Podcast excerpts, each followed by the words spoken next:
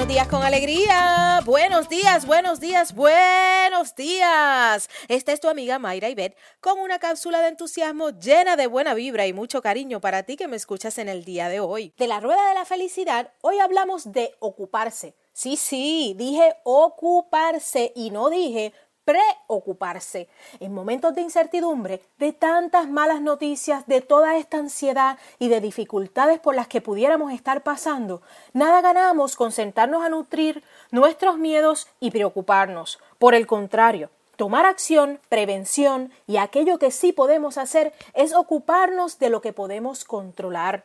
Hoy te invito a que detengas el ciclo del pánico, el hacer viral las malas noticias y fomentar el miedo y te ocupes de controlar tus pensamientos, de cuidar a tu salud y proteger a tus seres queridos y diseñar un plan de acción para sobrellevar todo esto que estamos viviendo.